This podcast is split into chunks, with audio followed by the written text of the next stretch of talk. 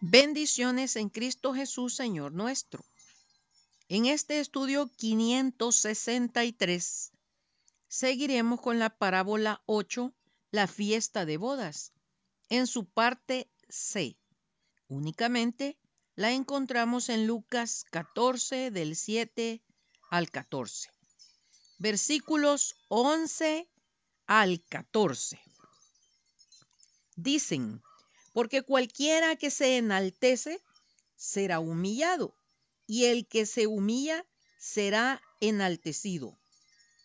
Dijo también al que le había convidado, cuando hagas comida o cena, no llames a tus amigos ni a tus hermanos, ni a tus parientes, ni a vecinos ricos, no sea que ellos a su vez te vuelvan a convidar y seas recompensado.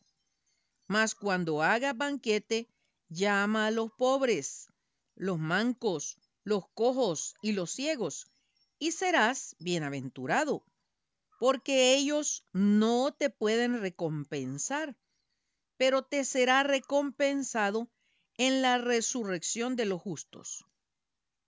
Recordando que es una parábola, es la enseñanza de verdades eternas a través del relato de experiencias cotidianas, o sea, acercar el conocimiento del reino de los cielos a nosotros, la humanidad. Dios ya hizo su parte, ahora es responsabilidad de cada persona buscar y hallar en la palabra de Dios ese gran tesoro como lo dice Mateo capítulo 4, versículo 17. Desde entonces comenzó Jesús a predicar y a decir, arrepentíos, porque el reino de los cielos se ha acercado.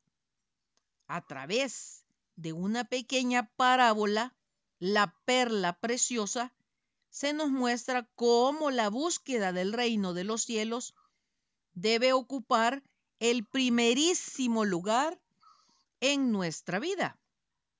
La encontramos en Mateo 13 del 46 al 40 del 45 al 46 que dice: También el reino de los cielos es semejante a un mercader que busca buenas perlas, que habiendo hallado una perla preciosa, fue y vendió todo lo que tenía y la compró. Veamos qué opinaba el apóstol Pablo al respecto. Pero cuantas cosas eran para mí ganancia, las he estimado como pérdida por amor de Cristo. Y ciertamente aún estimo todas las cosas como pérdida por la excelencia del conocimiento de Cristo Jesús, mi Señor, por amor del cual lo he perdido todo y lo tengo por basura para ganar a Cristo. El propio Señor Jesucristo nos dice, y cualquiera que haya dejado casas, o hermanos, o hermanas, o padre, o madre, o mujer, o hijos, o tierras, por mi nombre, recibirá cien veces más y heredará la vida eterna.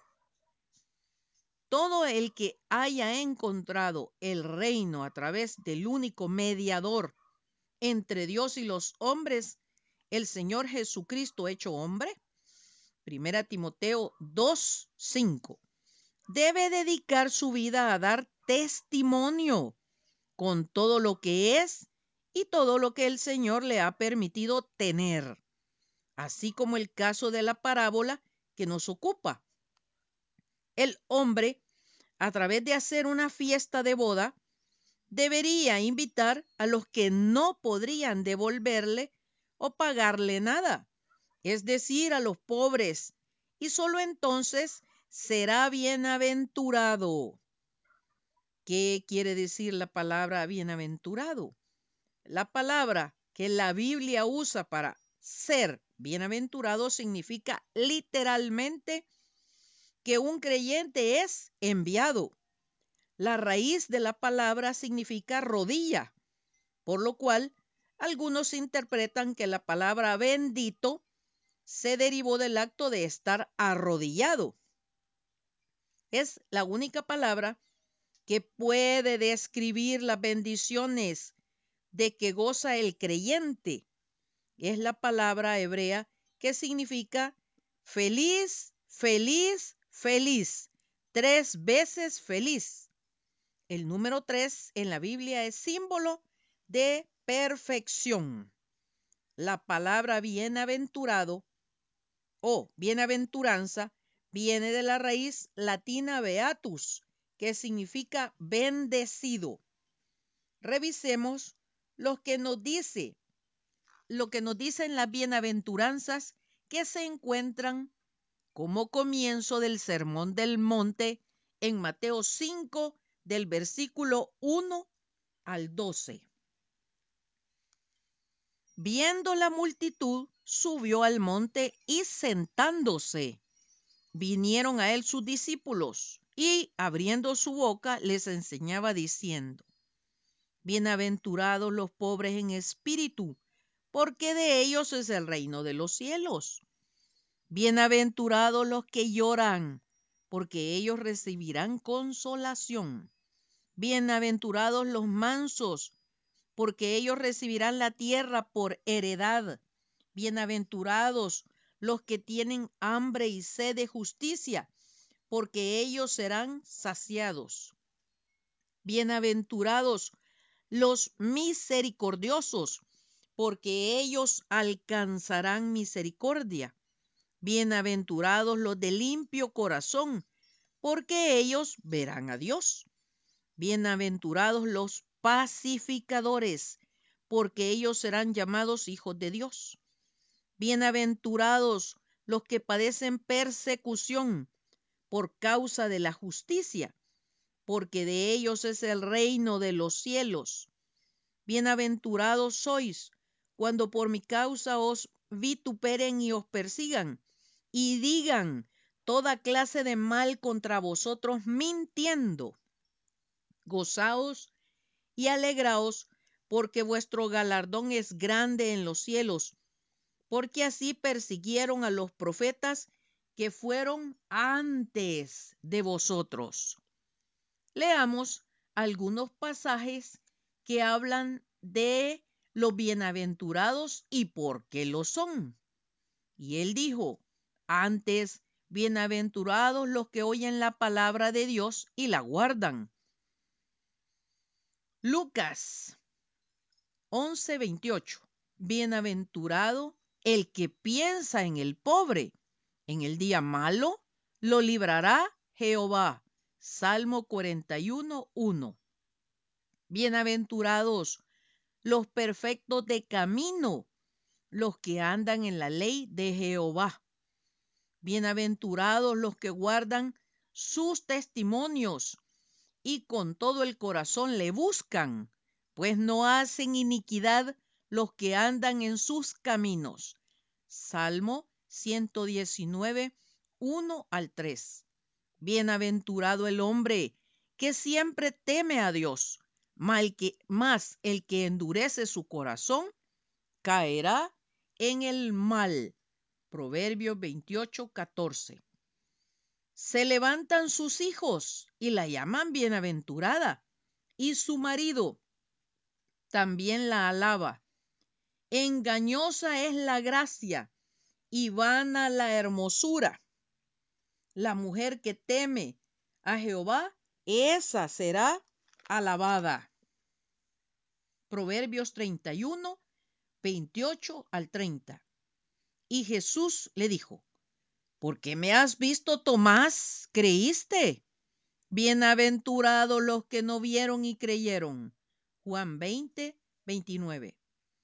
En todo os he enseñado que trabajando así se debe ayudar a los necesitados y recordar las palabras del Señor Jesús, que dijo, más bienaventurado es dar que recibir. Hechos 20, 35. A través del estudio de esta parábola, fuimos a ver más allá de la apariencia para descubrir la eterna lucha entre el mal contra el bien, entre el orgullo versus la humildad. Satanás perdió su posición por el orgullo que lo gobernó y trasladó su lucha al sistema llamado mundo en el cual nosotros hemos nacido. El primer homicida registrado en la Sagrada Escritura fue motivado por el orgullo. Leamos Génesis 4 del 1 al 10. Conoció Adán a su mujer Eva, la cual concibió y dio a luz a Caín. Y dijo, por voluntad de Jehová he adquirido varón. Después dio a luz a su hermano Abel, y Abel fue pastor de ovejas, y Caín fue labrador de la tierra. Y aconteció, andando el tiempo, que Caín trajo del fruto de la tierra una ofrenda a Jehová. Y Abel trajo también de los primogénitos de sus ovejas, de lo más gordo de ellas. Y miró Jehová con agrado a Abel y a su ofrenda, pero no miró con agrado a Caín y a la ofrenda suya. Y se ensañó Caín en gran manera y decayó su semblante. Entonces Jehová dijo a Caín, ¿por qué te has ensañado? ¿Y por qué ha decaído tu semblante? Si bien hicieres, no serás enaltecido. Y si no hicieres bien, el pecado está a la puerta. Con todo esto, a ti será su deseo y tú te enseñorearás de él. Y dijo Caín a su hermano Abel, salgamos al campo. Y aconteció que estando ellos en el campo, Caín se levantó contra su hermano Abel y lo mató. Y Jehová dijo a Caín, ¿dónde está Abel tu hermano? Y él respondió, no sé, ¿soy yo acaso guarda de mi hermano? Y él le dijo, ¿qué has hecho? La voz de la sangre de tu hermano clama a mí desde la tierra. Ahora leamos primera de Juan, capítulo 3, versículo 12. No como Caín, que era del maligno y mató a su hermano. ¿Y por qué causa le mató? Porque sus obras eran malas y las de su hermano justas. Claramente dice que Caín era del maligno. Vosotros sois de vuestro padre el diablo, y los deseos de vuestro padre queréis hacer. Él ha sido homicida desde el principio y no ha permanecido en la verdad, porque no hay verdad en él. Cuando habla mentira, de suyo habla, porque es mentiroso y padre de mentira. Juan 8, 44. Al concluir, preguntémonos, ¿somos bienaventurados? Y si no lo somos, ¿qué de nuestro estilo de vida, de nuestra actitud o pensamiento nos impide serlo? Será hasta el próximo domingo que comenzaremos un nuevo estudio si Dios nos presta la vida. Maranata Cristo viene pronto. Atentamente, Lic Acevedo, colaboradora de Riego.